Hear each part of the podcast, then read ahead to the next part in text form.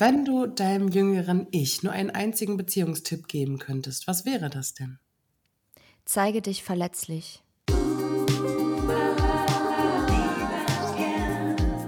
Willkommen bei Apropos Beziehung, dem Podcast über das schönste Gefühl der Welt und die bunten Facetten von Beziehungen. Mit Paarexpertin Anna Hohlfeld.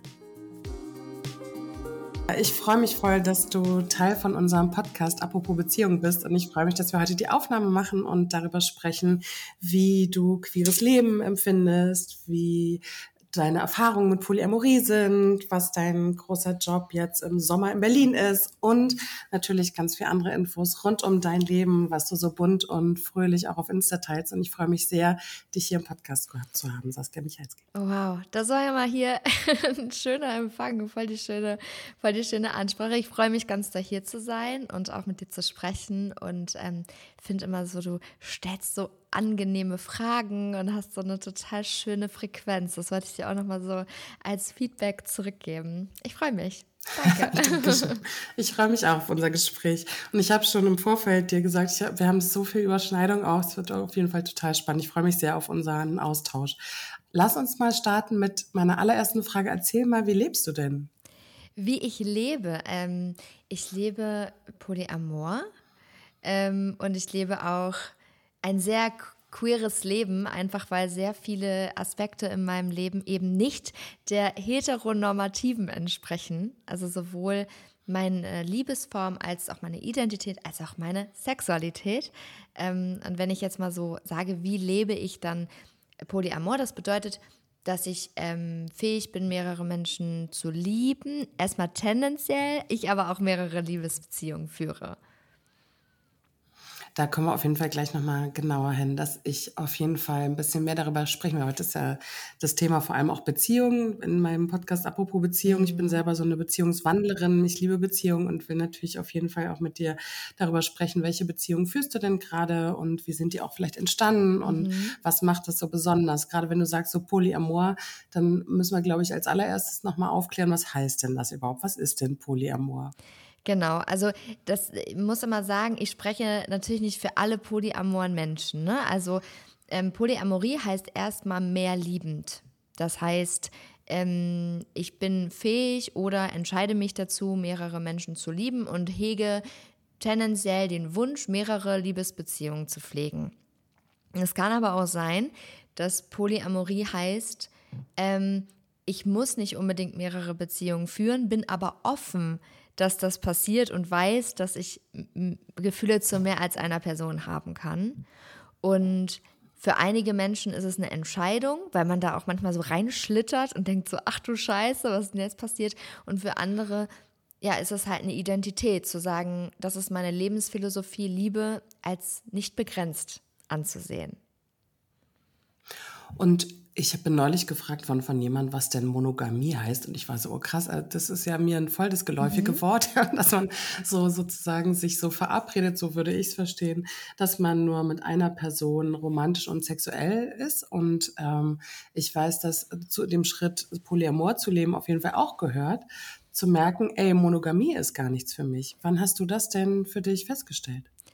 Also ähm, zu, zu, zu merken, dass ich nicht monogam bin, äh, in der Retroperspektive glaube ich schon als jugendliche Person die eine oder andere Situation, aber wo ich es wirklich in meinem Bewusstsein ähm, ja, gerufen wurde, war, als ich in einer monogamen ähm, Ehe gelebt habe und gemerkt habe, scheiße, ich habe mich ähm, verliebt oder vercrushed, ver ja, ich habe irgendwie Spannung mit einer anderen Person und trotzdem ist alles in meiner Ehe so, wie ich es gerne hätte. Und das ist halt total verwirrend gewesen, ne? weil ich halt dachte, da muss ja was faul sein und habe erstmal meine monogame Beziehung auf alle Aspekte geprüft, um zu gucken, ob da irgendwas in Anführungsstrichen faul ist. Aber da habe ich das gemerkt. Ähm, obwohl ich auch sagen würde, also da war, war glaube ich, meine Krise, mein, mein Sinneswandel zu merken, oh, ich glaube, da ist was anderes. Aber ich muss auch sagen, Anna, ich hatte zu dem Zeitpunkt keinen Leitfaden. Also es gab sowohl auf Social Media als auch in den Medien oder in der Öffentlichkeit kaum Menschen, die sichtbar waren. Und deswegen hatte ich nie ähm, die Chance, mich darüber überhaupt zu informieren, wie das heißt. Das wusste ich nicht mal, ne? So. Das war auch mein größter Struggle, als ich so gemerkt habe, oh Mann, ey, irgendwie, ich bin, glaube ich, damals äh, meinen besten Freund verknallt gewesen und ähm, habe dann mir irgendwie eingestanden, das ist jetzt irgendwie mehr als Freundschaft. Ja, ich merke irgendwie, der geht mir überhaupt nicht aus dem Kopf und ich habe auch viel Zeit mit dem verbracht und so. Und bin dann auch damals zu meinem Mann hin und habe gesagt, du, ich glaube, irgendwie ist da mehr. Ne? Und mhm. habe dann richtig lange gebraucht, um für mich überhaupt mal rauszufinden, was ist das denn jetzt? Also will ich mich jetzt gerade trennen oder will ich irgendwie eine neue Beziehung eröffnen? Das war mit dem gar nicht so richtig möglich und war auch gar nicht so gewollt. Aber das war voll der Struggle für mich, überhaupt Worte zu finden, Konzepte kennenzulernen, zu verstehen, was gibt es da noch und war dann bei Beziehungspunk, dachte, ja, das passt auf jeden Fall, ja, so irgendwie gar kein Label. und dann habe ich Polyamorie entdeckt und war auch so, oh ja, das ist irgendwie toll, dieses Wort zu haben für, für eine Idee von, ich kann mehrere Menschen lieben. Ich glaube sowieso, dass wir das alle können, aber ich verstehe schon, dass das nicht alle für sich so leben wollen. Ja, weil ich glaube immer auch so, man, ey, wir haben doch auch so nahe Beziehungen zu anderen Menschen, ja, mm. so zu mhm. Geschwistern und zu Freunden und äh, den eigenen Kindern. Da ist so viel Liebe in uns. Warum soll die so beschränkt sein, ja, auf eine Person? Also ich habe genauso einen ähnlichen Weg und habe so gedacht, ich, das ist irgendwie, brauche ich was. Und da habe dann in dem Wort Polyamorie auf jeden Fall für mich eine Erklärung, ein, ein eine, ähm, Konzept für mich gefunden. Ich dachte, ja, genau. Das, das passt gut, ja, das ermöglicht einfach viel. Ja. Es war aber auch klar, dass wenn ich jetzt damit öffentlich gehe, und das habe ich dann auch und habe dann noch nicht als Paartherapeutin öffentlich, mhm. aber so in mhm. meinem äh, Freundes- und Bekanntenkreis und Familie, dass ich damit auch meinen damaligen Mann mit oute. also das ist ja auch so schwierig, wenn man in Beziehung sich outet, dann outet man die andere Person so mit, ne? dass er das auch so mitmacht. Ja, ja genau. Und, und vor allem ähm, ist es ja auch so, dass generell mir gar keine andere Chance bleibt, mich nicht durchgehend zu outen, auch übrigens mehrfach am Tag, weil ich ja immer sonst eine Beziehungsperson leugnen würde. Und das möchte ich halt nicht. Und deswegen, da meine beiden Beziehungspersonen auch noch äh, verschiedene Geschlechter haben, ist es gleichzeitig dann auch immer noch ein queeres Outing, wo ich dann auch nicht drum herum komme. Äh, und da merke ich einfach, es ist so noch gar nicht angekommen ähm, in der Gesellschaft. Es wird ja immer mehr, also man merkt ja auch, wie viel Interesse da ist, aber es ist immer verbunden mit so einem Rattenschwanz an Fragen. So, also wirklich wie so ein wandelndes äh, Lexikon. Und was du da gerade beschreibst, auch mit diesem, ähm, dass du glaubst, dass das jeder Mensch tendenziell kann, das glaube ich eben auch. Also ähm, ich glaube, letztendlich ist es eine Entscheidung und diese Entscheidung kann sich auch immer wieder verändern. Also auch wenn Menschen merken, okay, jetzt hat man zum Beispiel die Beziehung geöffnet, ähm, entweder nur auf sexueller Ebene, da sprechen wir meist eher von offenen Beziehungen, ähm, aber auch vielleicht romantisch Polyamor, kann es auch völlig normal sein, die auch mal wieder zu schließen, die Beziehung ganz oft so diese Angst hintersteht, oh Gott, jetzt habe ich einmal gesagt, ich bin Polyamor, jetzt muss ich das für immer sein und jetzt muss ich immer mehrere Beziehungen führen. Aber man kann ja auch Polyamor sein und Single. Also es gibt ganz viele, die Poly Single sind. Ne? Ich habe selber in der Paartherapie immer wieder nach meinen Erfahrungen als äh, Polyamor geoutete Person dafür geworben, was ich da nämlich am meisten gelernt habe aus dieser Zeit war, eine Verabredung zwischen zwei Menschen zu treffen. Also, dass ich mit dir ausmache, was tun wir in unsere Beziehung rein und was nicht. Und dass da so eine Bereitschaft war, da überhaupt zu verhandeln und zu sprechen. Ja? Mhm. Ich habe immer so ein Bild von diesem langen Verhandlungstisch, von diesem Fifty Shades of Grey im Kopf, ne? Ja. dass man sich da einfach hinsetzt und sagt, pass mal auf, ich mache jetzt mal mit dir aus, was findet im Rahmen unserer Beziehung statt und was nicht und empfehle es allen monogam liebenden verschiedenen Paaren genauso zu verhandeln. Ja. Weil ich kann nicht als einzelne Person alle Bedürfnisse der anderen Person befriedigen und die meine auch nicht. Und dann zu sagen, okay, was tun wir in unser Beziehungskonzept mit rein und was auch nicht und sich darüber auszutauschen. Und das fand ich so ein Mehrwert für alle Paare, ja, zu sagen, so, da gibt's die Chance, nicht nur, weil ich dann auch noch verschiedene Beziehungspartner und Partnerinnen habe, sondern dass ich mit der Person, mit der ich Beziehung lebe, verhandle, was tun wir da rein, was nicht. Also das fand ich so einen tollen Benefit. Ja, ja. den ich da aus der Polyamorie-Zeit mitgenommen habe. Und für mich ist auch so, ich bin jetzt mit meiner Frau, wir haben ja gerade frisch geheiratet, mhm. ähm, wenn die, wenn ich mir vorstelle, jetzt kommt wieder CSD-Saison, ja, Christopher Street Day, Und ähm, dann haben wir schon letztes Jahr darüber so verhandelt, was ist hier so mal fremdknutschen. Ich war so, no way, geht für mich gar nicht. Ja? Und das finde ich auch so witzig, dass ich da an der Stelle mit ihr so voll eng noch bin und noch gar nicht in dem, ja, kein Problem.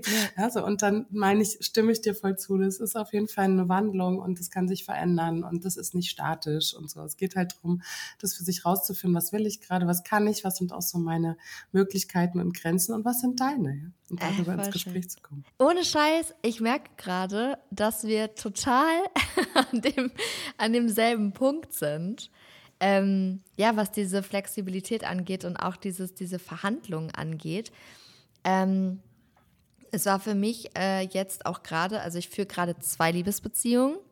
Jetzt ist es ganz wild, weil jetzt, jetzt wird es schwieriger, dem zu folgen, aber ich versuche es ganz einfach zu machen. Ich führe eine, Bezie eine Beziehung mit, ähm, mit Louis und eine Beziehung mit Maxi. Die äh, Beziehung mit Louis ist offen. Das bedeutet, wir führen eine Liebesbeziehung und Louis ähm, und ich könnten tendenziell noch weitere intime oder romantische Kontakte nach außen pflegen, natürlich mit Konsens. Aber ich führe eine geschlossene Beziehung mit Maxi. Das heißt, die offene Beziehung zwischen Louis und mir ist nur Louis der offene Part und ich nicht, weil ich mit meiner anderen Beziehungsperson eine geschlossene Beziehung führe, außer den romantischen Kontakt zu Louis. Ah, das ist immer, also man kann das immer aufmalen, dann ist es immer so ein bisschen einfacher für die Leute, die jetzt hier gerade zuhören. Aber letztendlich ist es ähm, immer wieder so, es gibt Menschen, die starten von Anfang an in eine offene Beziehung. Das kann ich zum Beispiel nicht. Ich bin der klassische Fall für, ich baue mit einer Person einen sicheren Hafen und wir finden erstmal Sicherheit in unserer Zweierdynamik und dann können wir das aufweichen. Ähm, was aber zum Beispiel auch schon so eine Sache ist, ich lebe überhaupt nicht das Konzept von äh, statischer Monogamie heißt von Anfang an auch mit Maxi, auch wenn es geschlossen ist. Wir sagen, wir sprechen über Bedürfnisse. Wenn sich was verändert, sprechen wir darüber. Wir sind sehr aware. Wir checken immer generell ein. Das ist ja in der typischen monogamen Beziehung ja auch nicht üblich. So. Ne? Ja, weil es nicht von Anfang an eine Entscheidung ist, sondern weil es irgendwie so eine Vorgabe ist, der man irgendwie folgt. Ne? Ja, also ich kenne irgendwie wenig monogame Paare, die am Anfang mal darüber sprechen, wollen wir denn monogam leben und was heißt das eigentlich? Ne? Ja, also das finde ich halt, da ist auch immer eine verpasste Chance, ne? das auch mal ein bisschen in der Tiefe auch zu besprechen. Äh, du sagst das halt voll und auch, ähm, mir folgen zum Beispiel super viele monogame Menschen, die auch schreiben, äh, wir haben so viel für unsere Beziehung gelernt, weil ich ähm, der absoluten Meinung bin, jedes monogame Paar dieser Welt sollte am Anfang darüber sprechen, was sind die Grauzonen für mich, was Betrügen ist. Weil ich immer wieder, auch in meinen Workshops so gemerkt habe, dass es so hieß, hey, ich dachte, das wäre für dich okay. Hey, ich dachte, das wäre für dich okay. Aber da wurde nie drüber gesprochen. So, für einige ist mit anderen tanzen okay, für andere ist Schreiben okay. Und das hat halt nichts mit Polyamorie zu tun, sondern ist halt eigentlich für jede Beziehung super wichtig, ne? Jede, jede. Und auch sich da, ähm, was ich auch feststelle bei Paaren, die zur Minipaartherapie kommen, ist, dass der größere Schmerz nicht das ist, dass jemand jemand betrogen hat und mit jemandem sexuell intim war, sondern dass nicht gesagt worden ist. Und das finde ich auch, ne, dieses lange Verheimlichen, da schwindet eigentlich das Vertrauen. Ne? Und nicht so sehr in dem, ich hatte da jetzt mal ein Bedürfnis, habe irgendwie fremdgevögelt, bin irgendwo hingegangen oder habe mhm. sogar eine Affäre gehabt, sondern du hast es mir nicht gesagt. Ne? So. Mhm. Und dann auch wieder mit beiden auch dann umzuarbeiten. Was fehlt in eurer Beziehung auch an Vertrauen für beide, sich jeweils anzuvertrauen? Es gibt ganz oft danach den Satz, ja, du hast mein Vertrauen missbraucht. Und du denkst, ja, aber die Person hatte keins in dich, konnte sich dir auch gar nicht anvertrauen. Ne? Die Offenheit, mit der du da in deiner Beziehung bist, zu sagen, wir lassen uns darüber sprechen. Ja, es gibt Bedürfnisse, ich kann nicht alles befriedigen. Das ist ja auch was, was voll ein schönes Vorbild ist, wie ihr das erlebt. Ja? Weil das machen einfach viele nicht, dass sie da offen drüber reden und auch über die die Möglichkeit sprechen, was ist denn, wenn ich ein bestimmtes Bedürfnis nicht bei dir befriedigt kriege? Und das ist der Fall. Wir können nicht alles an der anderen Person befriedigen. Ja. Das schaffen wir nicht. Ja, und diese Sprachlosigkeit, die es da gibt und dieses Tabuisieren von irgendwie Bedürfnisbefriedigung und so, das macht es ja alles noch schwerer. Genau. Aber ihr macht das anders. genau. Was würdest du denn sagen? Ähm, welche Chancen liegen denn so in Polyamorie? Also, oder auch welche Schwierigkeiten? Mhm. Vielleicht gucken wir beides nochmal an. Das ist ja jetzt nicht was, was man so mal allen so empfehlen kann. Das ist ja auch ein eigener Prozess, den man da braucht, um dahin zu gehen. Aber was würdest du sagen, was hast du auch so für Vorteile, aber was macht es auch schwierig, Polyamor zu leben? Mhm. Äh, ich würde ganz gerne äh, mit den mit den Schwierigkeiten anfangen, äh, weil, weil das vielleicht auch sich gegenseitig so ein bisschen bedingt. Also was auf jeden Fall schwierig ist, je mehr Menschen in einem Konstrukt involviert sind, desto mehr, äh, desto ja, mehr Rucksäcke hast du, wo verschiedene Trigger sind aus der Vergangenheit, verschiedene Geschichten, verschiedene Bedürfnisse, die alle einander beeinflussen. Heißt, wenn ich jetzt sage, ich möchte gerne mit äh, der Person XY eine, ähm, ja, eine Zeremonie feiern, dann kann das sein, dass die andere Beziehungsperson sagt, das fühle ich nicht, das ist mir zu schnell, das, äh, ich fühle mich damit nicht wohl. Ähm, und dann sich dem Tempo der, sage ich mal in Anführungsstrichen, langsamsten Person angepasst wird. Wo, wo die Schwierigkeit auch darin besteht, die eigenen Bedürfnisse nicht mit aller Kraft durchzudrücken, sie aber auch nicht komplett zu vergessen. Das heißt, du bist immer in durchgehender Verhandlung und ähm, Abgrenzung. Also ich habe das zum Beispiel jetzt in unserem Polykül auch erlebt. Wir waren alle super eng. Ähm, ich war mit der Beziehungsperson von Louis äh, super eng und zwar schon so eng, dass man es fa fast sagen könnte, wir sind wie Geschwister. Das haben wir jetzt wieder etwas distanziert, weil es einfach nicht funktioniert. Man muss sich vorstellen, Louis, ähm, beide Leute lieben Louis. Und dann am besten kotzt man sich beieinander aus. Man muss die ganze Zeit neutral bleiben. man muss sich die ganze Zeit abgrenzen. Und das funktioniert mhm. halt auf Dauer nicht. Also du kannst, ähm, du, also meiner Erfahrung nach muss man eine gewisse Distanz schaffen, auch untereinander ganz klar zu definieren, die Beziehungsperson meiner Beziehungsperson kann nicht my best friend sein, weil wenn jetzt zum Beispiel die irgendwie traurig ist, weil Louis was gemacht hat, oh, welche Seite nehme ich ein? Ich muss immer neutral bleiben, immer neutral und dafür sind wir Menschen.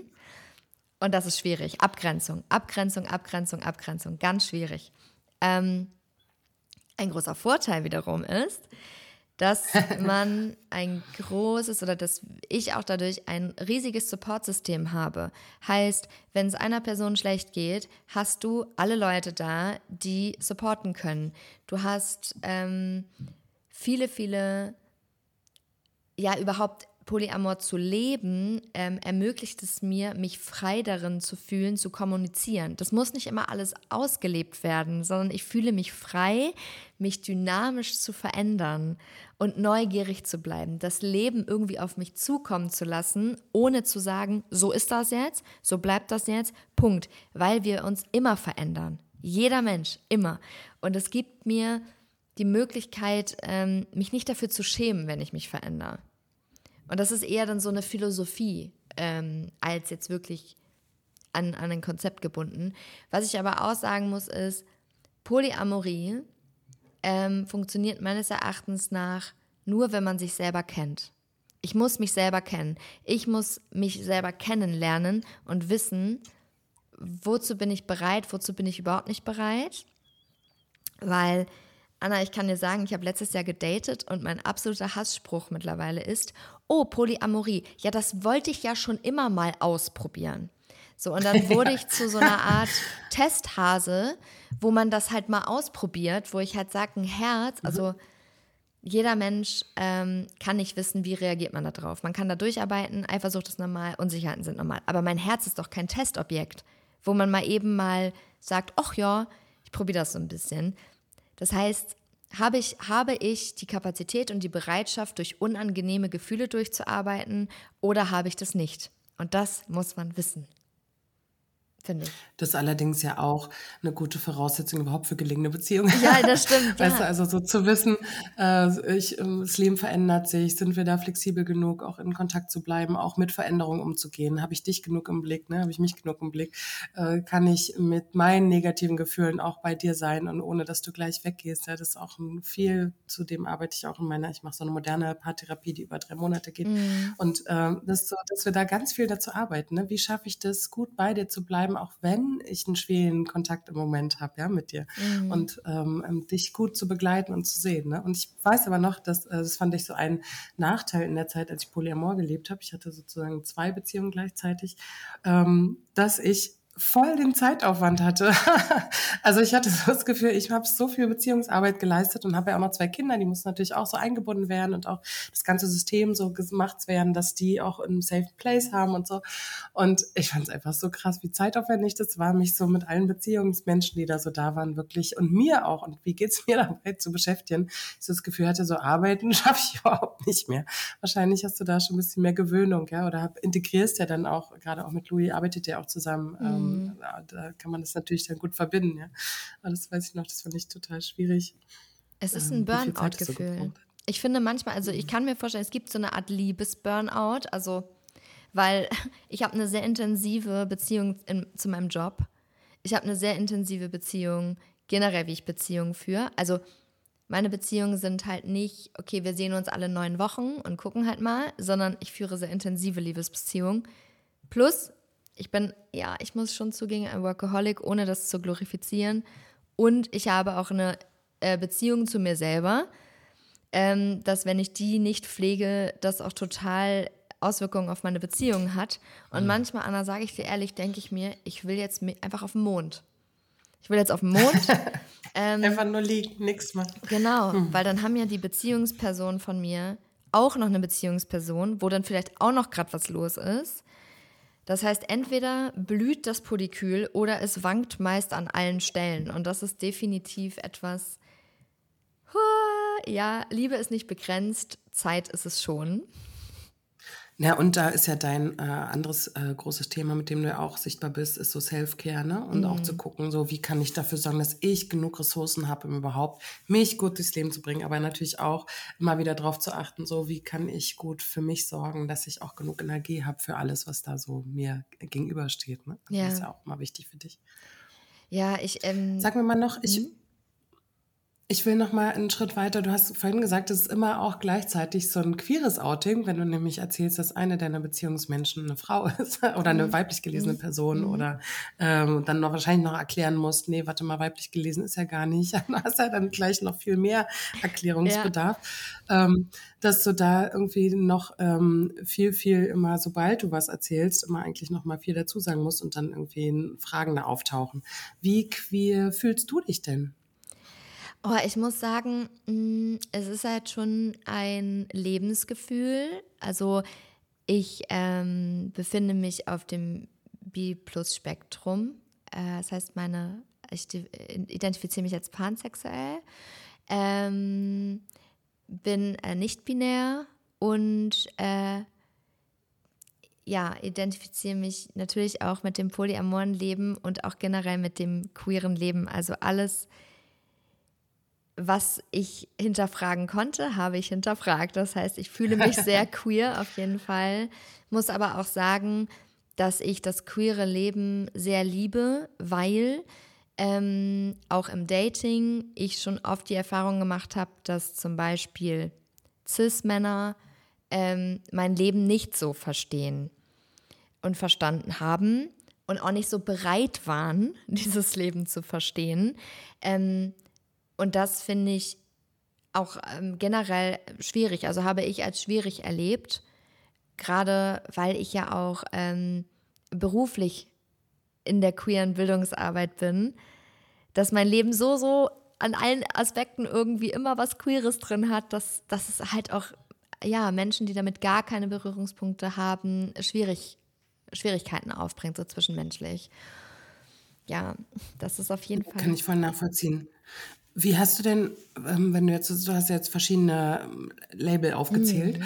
ähm, würdest du sagen, dass jedes einzelne, äh, jeder einzelne Punkt deiner Identität so aus so einem Coming Out mit sich gezogen hat? Also es war sozusagen, ich habe das ähm, digital verfolgt bei dir, dass mhm. sozusagen immer so die einzelnen Schritte auch immer noch so mal so mit viel Emotionen und viel Überwindung auch oder Mut äh, Ausbrüchen äh, da irgendwie äh, nötig waren, damit du dich damit auch so auch öffentlicher zeigen kannst. Du hast ja auch gar nicht so für dich im Stillen das gemacht, sondern auch so gleich öffentlich. War so jeder Schritt so ein eigenes Coming Out? Auf jeden Fall. Also ich muss sagen, das polyamore Coming Out und das queere sexuelle Coming Out kam in einem, weil als ich mich jetzt poly geoutet habe, ähm, war ja ganz klar, okay, da ist ein Mann, und da ist eine weiblich gelesene Person. Das heißt, Saskia ist mal mindestens, also ist halt nicht monosexuell, sondern ist mal mindestens bi irgendwie, irgendwas in der Richtung. Das heißt, das ist ja immer, das hat es mir so ein bisschen erleichtert, weil wenn ich in einer hetero gelesenen äh, Beziehung bin, also mit einem Mann, dann hätte ich ja immer zusätzlich noch sagen müssen, ja, aber ich bin auch queer. Das macht es ein bisschen einfacher für mich, die 2 in 1 Outings zu haben. Und auch jetzt ist es so, ähm, ich bin in einer äh, also auch hier, ne, wenn ich Leute oute, da habe ich Konsens. Das ist mir ganz wichtig, dass man das, äh, dass das hier HörerInnen wissen. Ähm, ich bin in einer Beziehung mit einem, mit einem Mann, ähm, mit Maxi. Maxi ist trans und ein äh, und auch B, B und äh, mit Louis. Louis ist äh, weiblich gelesen, aber nicht binär und ist lesbisch. So, das heißt, ähm, da sind so viele verschiedene Identitäten und auch Sexualitäten in meinem Umfeld, dass ja dieses Outing immer eins zu eins ist. Ich muss sagen, das schwerste Outing und Coming Out wirklich auch öffentlich war das Nicht-Binäre für mich. Und ähm, auch zu sagen, äh, Saskia, das kam jetzt aus dem Nichts. Ich habe noch ein Jahr vorher Videos aufgenommen, wo ich immer gesagt habe, ich bin eine Frau. Ähm, aber zum Beispiel KollegInnen wussten das schon anderthalb Jahre vorher, weil ich mit denen darüber gesprochen habe und gesagt habe, ich bin gerade noch nicht bereit, mir diesen Shit zu geben, weil ich gerade mir das selber erst eingestehe. Ähm, und ich brauche bei diesem Thema noch etwas mehr Resilienz. Und ja, jetzt äh, ist tatsächlich äh, dieses Coming Out genau ein Jahr her ähm, und habe da auch, äh, ja, krieg da auch, würde ich sagen, so den meisten, meisten Shit auf jeden Fall so vom rechten Flügel ähm, dazu. Aber ja, es war immer ein großer Schritt. Meine Frau hatte erst vor kurzem ein non-binäres Coming-out und mhm. hat sich da, glaube ich, auch mit Louis drüber ausgetauscht. also welche Schritte da äh, Louis auch gegangen ist und wie das für Louis war. Und ähm, das finde ich auf jeden Fall auch was als Partnerin, das gut zu begleiten und mich selber da auch gut mit auseinanderzusetzen und auch zu verstehen, was ist da eigentlich los und so, mhm. ja. Und auch mit ähm, ihr zusammen auch so auf den Weg zu gehen und zu sagen, was gehört da eigentlich alles dazu und so, ne? Und ich fand es ganz berührend auch, weil ich euch beide oder wir euch beide bei diesem Podcast in Berlin, bei eurer Podcast-Aufnahme in Berlin vor kurzem gesehen haben. Und ja. du gesagt hast, auch für dich ist es nochmal so besonders, weil du so weiblich gelesen bist auch, ja. ne? Und äh, jemand überhaupt nicht sozusagen dir schon von weitem anerkennen kann, ja, so und sagt, ah ja, okay, non-binär verstehe ich, sondern du irgendwie wie so eine doppelte Erklärung bringen musst, ja, so im Gegensatz vielleicht auch zu meiner Partnerin, wo auch Freunde jetzt schon sagen, ja, das wusste ich schon, schon mhm. vor dir. So, ja, das ist vielleicht für dich auch nochmal schwieriger. Genau, also Menschen, also unser Gehirn funktioniert ja so, dass wir Menschen einfach gerne in Schubladen stecken. Und das Schwierige ist natürlich, dass nicht-binär keinen Look hat. Also wir kennen ja in unserer ähm, Bildwelt, so sieht ein Mann aus, so sieht eine Frau aus, was ja auch Käse ist, aber egal, ne? Aber das ist ja, wie wir das gelernt haben. Und jetzt versuchen Menschen das bei nicht-binären Menschen auch zu machen. So wie so eine Checkliste. Ah, hatte die und die angleichenden Operationen, hat am besten kurze Haare, hat das, hat das, hat das. Das ist ja aber nicht so, weil äh, nicht binär sein ähm, hat, hat, keinen, hat keinen Look, so wie ein Mann lange Haare haben kann und eine Frau lange Haare und eine nicht-binäre Person lange Haare. Und das ist, glaube ich, dieser große Mindfuck für Leute. Dass sie sagen, öh, dann kann ich Geschlecht ja gar nicht mehr ansehen. Und dann sage ich, stimmt. Genau, und das, genau, das stimmt. Sorge für deine Schwierigkeit. Total. Und weil, äh, Keine Beispiel, passende Schublade zu finden. Wenn ich jetzt zum Beispiel an, an, an, an Maxi denke, mein, mein Freund, als er sich als Transmann geoutet hat und angefangen hat mit seiner Angleichung und seiner Transition, war er ja auch noch weiblich gelesen. Das hat ihn aber nicht weniger zum Mann gemacht. So, und das ist ja das, was irgendwie alle Gedanken sprengt und ähm, mir dann halt äh, gerne gesagt wird, also erstmal nicht-binäre Menschen gibt es ja gar nicht, aber wenn es sie gibt, dann musst du ja mal wenigstens dir deine Brüste abnehmen lassen und uns beweisen, dass das so ist. Und das ist halt Käse, weil wirklich, ich kenne so viele nicht-binäre Menschen, die sehen alle gleich, äh, äh alle gleich, würde ich schon sagen, alle divers aus. Ne? Unterschiedlich. Ja, alle mhm. unterschiedlich. Und das ist sehr. Was würdest du denn sagen, was, was, was ist denn non-binär? Mhm. Also ähm, nicht-binär bedeutet erstmal eine eigene Geschlechtsidentität zu haben. Ich sage immer, Geschlecht ist das, was wir wissen, was wir sind.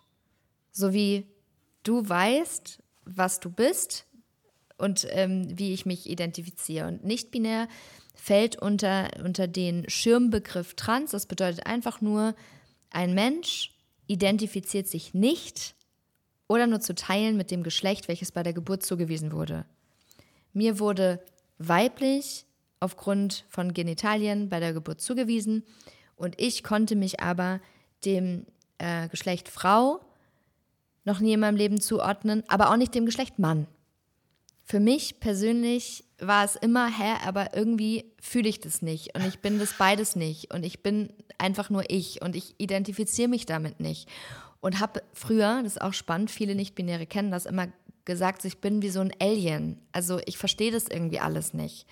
Ähm, und das ist eine große Verwirrung. Und deswegen habe ich irgendwann versucht, mich einfach damit abzufinden und zu sagen, okay, dann bin ich halt ähm, eine Frau und dann ist es so und dann performe ich halt so und ähm, so wie viele Menschen erstmal hetero. So genau, hm. genau. So wie viele Leute erstmal hetero performen, bis man sich irgendwann traut. Ne? Und so ist das bei der, bei der Identität eben auch ähm, oft so. Ne? Also auch nicht binär bedeutet, das ist ein Schirmbegriff.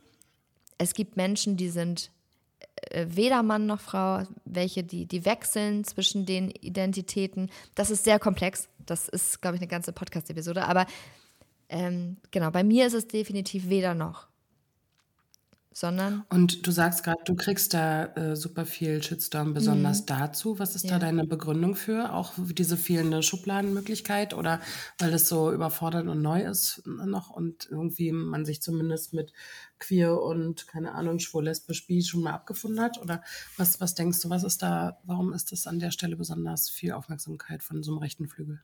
Also erstmal, ich glaube, das ist sehr komplex. Äh, zum einen, glaube ich, ist es natürlich die Medienwelt, wenn man anfängt mit oh, dem Gender-Wahn und dem Gender-Gaga und äh, das mhm. gibt es alles nicht. Also generell die Transfeindlichkeit, die wir ja erleben, ähm, auch innerhalb der Community erleben, ähm, dass Medien eine ganz große Rolle spielen. Dann glaube ich, ähm, liegt es auch einfach daran, dass es neu ist, Menschen das nicht verstehen und sie es verstehen wollen, um es zu akzeptieren. Und das ist halt der, der falsche Punkt. Wir müssen Dinge nicht immer komplett verstehen, um sie zu respektieren. Ich verstehe auch nicht, wie es ist, als ähm, ähm, autistische Person zu leben und trotzdem nehme ich die Lebensrealität ernst und versuche, äh, das zu bestmöglich eben in meinem Sprachgebrauch zum Beispiel zu respektieren. Und ich glaube, dass ähm, es Menschen Angst macht, weil sie ihre Normative, die das Gehirn verarbeiten kann, verlieren und vor allem auch selber in den Hinterfragungsprozess kommen, ja, was bin ich denn? Und ich glaube, dass das so extrem verwirrend ist für einen selber, ähm, dass da mit Ablehnung reagiert wird. Und innerhalb der Community hat das, glaube ich, auch sehr viel mit Privilegien zu tun. Also viele Menschen haben jetzt gewisse Privilegien erreicht. Und wenn der äh, schwule Cis-Mann, weiße Cis-Mann mit einem nicht behinderten Körper sagt, Leute, ihr macht das jetzt alles wieder anstrengend, ich habe da keinen Bock drauf, ähm, nervt mich nicht mit eurem Kram, vergessen Menschen, dass sie selber mal in der Position waren, wo man eben Support gebraucht hat. Und das braucht jetzt die Trans-Community. Die Trans-Community ähm, so wie es in den 90er Jahren hip war, extrem gegen Homosexualität zu sein und die ganzen Kampagnen zu fahren, haben wir das jetzt zum Thema Trans. Und ich glaube, dass das der Grund ist, wieso da so viel Hass kommt, ist Unwissen und eben Falschwissen durch Propaganda, wie unsere Kinder werden jetzt alle trans und wollen morgen Hubschrauber sein. Ne? Was Quatsch ist. Und was würdest du sagen, was braucht es an gesellschaftlicher Veränderung für mehr Gleichstellung oder auch genau an der Stelle, eins hast du schon gesagt, auf jeden Fall Aufklärung, ne? mehr mhm. Wissen, ähm, das ist ja auch eine Arbeit, die du auch machst, ähm, für mehr Aufklärung zu sorgen. Aber was denkst du, was braucht es denn an gesellschaftlicher Veränderung da an der Stelle? Ich glaube, am allerwichtigsten ist es, die, den Willen, den Willen zu haben, Menschen zuzuhören und Menschen für das Menschen zu glauben, dass sie besser wissen, wer sie sind, als man selbst.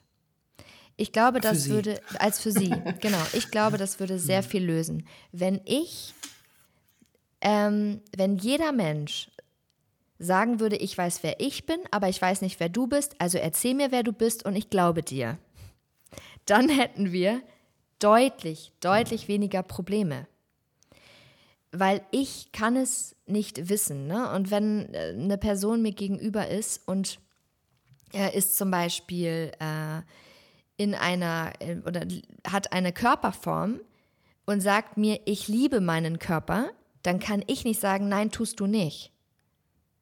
Nur weil ich mich vielleicht mit diesem Körper nicht lieben würde. Und deswegen, ähm, das ist Übung. Übung, die ähm, die Einstellung anderer Menschen, solange sie keinen anderen verletzt, nicht in Frage zu stellen, sondern anzunehmen und weiterzutragen. Das hat viel mit Egoismus zu tun, der da zur Seite geschoben werden muss. Genau, und Aufgeben von Egoismus, genau. Mhm. Und seinem eigenen Ego und das Besserwissen. Ne? Und das ähm, versuche ich auch in den Paartherapien zu entwickeln bei den Menschen, diese fragende Haltung. Ne? Nicht zu sagen, ich weiß ja, was du willst, sondern frag doch mal. Also auch in Zweierbeziehungen, ist also auch schon ganz, ganz alleine da oder ich mit meinem Kind nicht zu sagen, ja, ich weiß ja, wie Pubertät sich anfühlt. Nee, frag doch mal. Und eine Bereitschaft zu haben, zu hören, ja. Und das Gehörte, wie du sagst, auch als bare Münze zu nehmen und erstmal stehen zu lassen und vielleicht sogar noch mal mehr wissen zu wollen und nicht zu sagen, nee, das kann ja jetzt gar nicht sein. Das stimmt nicht, was du mir sagst ja, über total. dich. Ja. Weißt du, was ich auch finde? Ich glaube, es scheitert auch viel daran, dass Menschen Angst haben, was falsch zu machen. Und ich finde, das ist ganz einfach gelöst, auch beim Thema Gendern oder nicht-binär oder Sexualität. Kein Mensch erwartet Perfektion, sondern wenn man zu mir kommt und sagt, Saskia, ich bin bei dem Thema total unsicher, darf ich dir eine Frage stellen? Na, natürlich. Natürlich. Und äh, wenn man auch sagt, ich bin da irgendwie unsicher, ich gebe mir aber Mühe, dann ist die halbe Miete total, äh, total geschafft. Ne? Also ähm, ich glaube, dass dieser Wegkommen von diesem, man muss alles perfekt machen, hin zu Neugierde und verstehen wollen, ähm, würde eben auch schon ganz, ganz viel weiterbringen. Und äh, das, ja, kennst du ja vielleicht auch, wir haben alle Vorurteile. Ich habe auch Vorurteile. Ich habe auch total ähm, internalisiert, also verinnerlichte Bi-Feindlichkeit, obwohl ich selber Bi, äh, eine Bi-Plus-Person bin. Äh, wenn ich zum Beispiel, habe ich letztes Jahr einen Mann gedatet und ich habe richtig gemerkt, wie ich dachte, völlig automatisch, nee, ich glaube, der ist schwul. Obwohl er gesagt hat, nein, ich bin bi. Und ich habe gemerkt, dass dieser Gedanke kommt und ich denke, Saskia, das ist gerade internalisierte Bi-Feindlichkeit. Nein, es gibt nicht einen Stereotypen für Bi-Menschen, das ist das Problem. Du kennst nur Stereotypen für Schwule, er passt da rein, deswegen denkst du, er ist schwul. Aber das ist halt anstrengend, aber wir sind ja nicht frei davon, ne? sich zu hinterfragen. Das ist anstrengend. Oder? Sag mir noch mal drei Sätze will ich noch wissen Na. zum Thema Beziehung von dir. Ja. Und zwar, wenn du deinem jüngeren Ich nur einen einzigen Beziehungstipp geben könntest, was wäre das denn? Zeige dich verletzlich. Zeige dich verletzlich, weil wahre, wahre Verbindung zerbricht nicht an Verletzlichkeit. So, das, das würde ich sagen, weil das inkludiert alles. Das inkludiert alles. Wenn ich mich verletzlich zeige, zeige ich damit eigentlich nur, du bist mir wichtig. Du bist mir wichtig und ich hab dich lieb, sonst würde ich mich nicht so zeigen. Ja. Es gibt so einen großen Business Coach, Bodo Schäfer, der hat gerade gepostet, zeig dich nicht verletzlich, dann machst du dich angreifbar. Und ich war so, oh mein Gott, voll die falsche Message für all deine FollowerInnen. Und ich dachte so, genau, das ist genau der falsche Schritt. Mhm. Sondern eher, ich habe so einen Satz, das heißt, Ehrlichkeit schafft Nähe. Ja, dass mhm. man in dem Moment, wo ich mich dir ehrlich zeige, in einer fragenden Haltung, aber auch in dem, was bei mir alles so ist, rutsche ich dir wieder ein Stück näher. Ne? Und die Verbindung ist dann auch möglich. Wenn ich so tue, als ob und wenn ich irgendwie die Geschichten erzähle, die nicht stimmen, ja, dann komme ich dir nicht nah, sondern irgendwie Verbindung entsteht dann, genau wie du sagst, durch Verletzlichkeit oder Ehrlichkeit. Ja, das würde ich meinem früheren Ich sagen. Das ist auch äh, in, in Streitsituationen so, wenn ich irgendwie sage, ich, ähm, der Grund, warum ich jetzt gerade sage, ich möchte dich verstehen, ist, weil du mir wichtig bist. Sonst wäre mir das alles scheißegal. Ne? Oder äh, das ist halt immer wieder dahin zurückzukommen, das merke ich auch selber in der Polyamorie, wenn ich dazu neige, dann aus einer Emotion irgendwie handeln zu wollen, zu sagen, wir streiten uns gerade, weil wir beide gegen ein Problem arbeiten wollen und nicht gegeneinander. Das versuche ich mir immer wieder wie so ein Mantra in meinen Kopf zu suchen. Wir gegen das Problem, nicht wir gegeneinander. Oh, also, mhm, so das Problem ist das Problem und nicht du bist das Problem. Ja, genau. genau. Ja, um halt sich nicht dann zu zerfleischen, ne? Ja, total. Das fand ich auch so schön, einen, ähm, einen guten Tipp in der auch im Streit immer wieder auch was, genau wie du gerade sagst, was Verletzliches zu sagen oder sich auch zu zeigen oder auch was Gutes zu sagen oder zu zeigen. Ne? Und nicht nur sozusagen so in diesem zu bleiben, sondern auch immer wieder auch zu gucken, gibt es irgendwas, eine Sache, die ich machen kann, um so ein bisschen mehr Verbindung zu dir wieder aufzubauen und nicht komplett abreißen zu lassen. Ja? Mich ein Stück wieder dir anzunähern, auch wenn es vielleicht gerade mir schwerfällt und ich das nicht erkennen kann, dass das Problem das Problem ist, sondern denke, du bist das. Mhm. mhm. Hm. Sag mal, wenn du ein, ein, ähm, ein Superheld oder eine Superheldin wärst, was wäre denn deine Superkraft, um eine erfolgreiche Beziehung zu haben? Meine Superkraft wäre ähm, Liebe, liebevoller Umgang durch Wertschätzung um jeden Preis. Ich glaube schon, ja. Ich glaube, wenn ich mich richtig, wenn ich richtig wütend bin und ich richtig ähm, und ich richtig wütend bin und äh, ich total angepisst bin und wir uns streiten ähm, und da aber irgendwie eine ehrliche Antwort zurückkommt, ähm, verschaffe ich es in der Wut auch zu sagen, ich bin dankbar, dass du mir gerade zuhörst. Also ich versuche dann irgendwie eine Wertschätzung mit reinzubringen, weil ich selber ganz viel Wertschätzung brauche in Beziehungen und äh, versuche sie in diesen Momenten zu geben. Das hilft oft Streitdynamik. Wenn ich diese. Deswegen ist noch so ein Vorteil von Polyamorie, dass man mehr Menschen noch hat, die ihm auch Wertschätzung geben. ja, das stimmt, ja. Sich in so ein, Nest zu setzen, wo einfach viele Menschen da sind oder andere Menschen noch da sind, die einen mögen und gerne mit einem zusammen sind. Ich finde, das ist auch voll der schöne Vorteil von Polyamorie. Ja, das stimmt voll. Und ich muss auch ehrlich sagen, ich bin ja, ich bin ja irgendwie kein äh, perfekter Mensch, äh, was mir einfach immens viel geholfen hat. Vielleicht auch nochmal als Tipp für alle, die mithören. Ich ähm, habe früher mich ganz schlimm verurteilt für Fehler und habe dadurch auch wirklich eine psychische Erkrankung, eine Angststörung früher auch entwickelt. Und was ich jetzt gelernt habe, ist, wenn ich Mitgefühl für mich selber habe, das heißt nicht, dass ich das gut heiße, sondern dass ich einfach nur verstehe, warum habe ich in dem Moment so gehandelt und ich habe Mitgefühl dafür. Je mehr ich das geübt habe, desto mehr Mitgefühl habe ich auf einmal für andere bekommen. Also, äh, weiß ich nicht, wäre früher sofort in die Luft geschossen, wenn irgendwer die ganze Zeit eine Flunsch zieht, weil ich das hasse, wenn man so die ganze Zeit so eine, so eine Muckschgesicht zieht. ich aber dann irgendwie verstanden habe, okay, ey, das habe ich selber oft schon voll, voll oft gemacht ähm, und konnte mich verstehen, warum ich es gemacht habe und deswegen übe ich mich jetzt im Mitgefühl für die andere Person. Das hat mir irgendwie geholfen. Ja.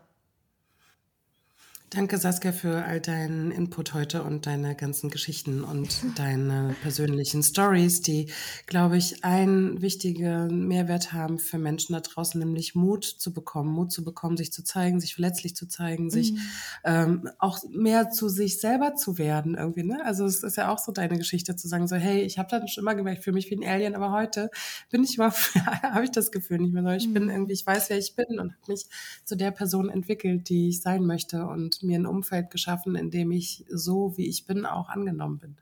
Das finde ich irgendwie total schön, das bei dir zu sehen, wie viel Mut du wahrscheinlich auch selber gebraucht hast, um dahin zu kommen, aber eben auch, wie viel Mut du machst anderen Menschen ähm, da draußen, die sich ähm, an dich wenden und sagen so, hey, ich, äh, du inspirierst mich, ähm, ich möchte auch ähm, was lernen, ich möchte mich auch entwickeln. Da habe ich so den Eindruck, du gibst da ganz vielen Menschen Mut und Inspiration und ähm, vielen Dank dafür, dass du das so machst. Ja, das ist so toll. Danke. Danke, danke, danke, danke mhm. schön. Ich hoffe, ich bin sehr dankbar für deine Worte gerade, weil ich öfter mal damit struggle und denke, ich habe hier nur so ein Plastiktelefon, kommt das, was ich eigentlich rüberbringen will oder mitgeben will, auch wirklich woanders an irgendwie.